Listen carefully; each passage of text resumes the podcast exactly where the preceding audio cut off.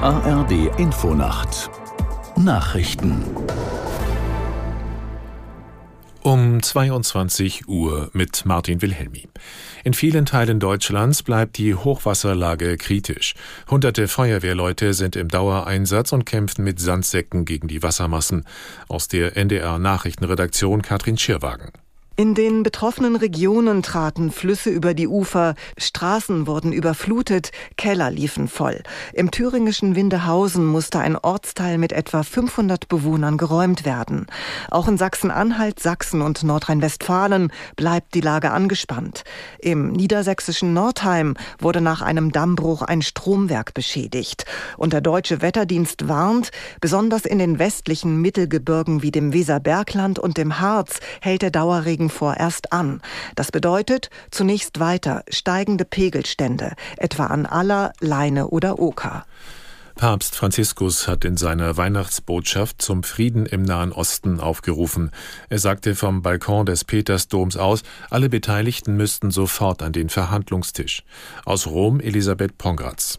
Er trauere im Herzen um die Opfer des so wörtlich verabscheuungswürdigen Angriffs vom 7. Oktober Gleichzeitig, so sagte der Papst, flehe er darum, dass die Militäroperationen mit ihren entsetzlichen Folgen unschuldiger ziviler Opfer eingestellt werden und dass man etwas gegen die verzweifelte humanitäre Situation unternehme, indem man das Eintreffen der Hilfslieferungen ermögliche.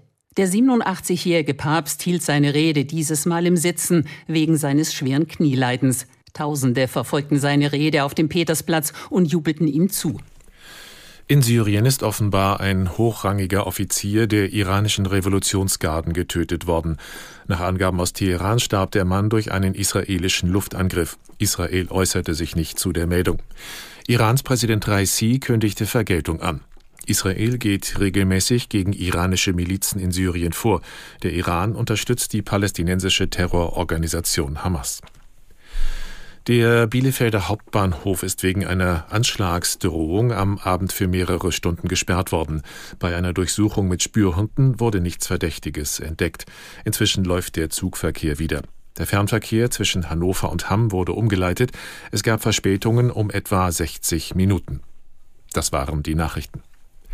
Und das Wetter in Deutschland. Im Norden Regen oder Schauer, nach Süden hin trocken, Tiefstwerte 10 Grad in der Kölner Bucht bis 1 Grad südlich der Donau, windig. Morgen am zweiten Weihnachtsfeiertag im Norden gelegentlich Schauer, ganz im Süden freundlicher, dazwischen wechselhaft, Höchstwerte 6 bis 12 Grad, weiterhin windig. Am Mittwoch vom Westen nach Nordosten ziehender Regen 4 bis 12 Grad, am Donnerstag die Temperaturen 7 bis 12 Grad. Es ist 22.03 Uhr. Der Verkehrsservice in der ARD Infonacht. Zunächst mit einer Unwetterwarnung. Der Deutsche Wetterdienst gibt bekannt, in einigen Mittelgebirgen, vor allem in den Weststaulagen, tritt weiterhin ergiebiger Dauerregen auf, der voraussichtlich im Laufe des Dienstags, also morgen, erst endet. Dann der Verkehrsservice. Eine Gefahreninformation zunächst. Mit einer Unwetterwarnung wegen des anhaltenden Regens steigen die Pegel der Bäche und Flüsse weiter an. Die Hochwasserlage bleibt in vielen Regionen weiter angespannt und kritisch und die Lage wird sich in einigen Regionen auch weiter verschärfen. Folgende Bereiche sind besonders betroffen. Weite Teile Niedersachsens, in Nordrhein-Westfalen das Bergische Land und das Weserbergland, Teile von Rheinland-Pfalz, in Sachsen die Landkreise Zwickau und Vogtlandkreis. In Thüringen die Landkreise Hilburghausen, Nordhausen und Gefäuserkreis und in Bayern die nordöstlichen Kreise. Bitte treffen Sie Vorkehrungen, sichern Sie tiefer gelegene Räume und meiden Sie diese. Halten Sie Abstand zu Fließgewässern. Das Betreten von Deichen und Überflutungsgebieten ist untersagt.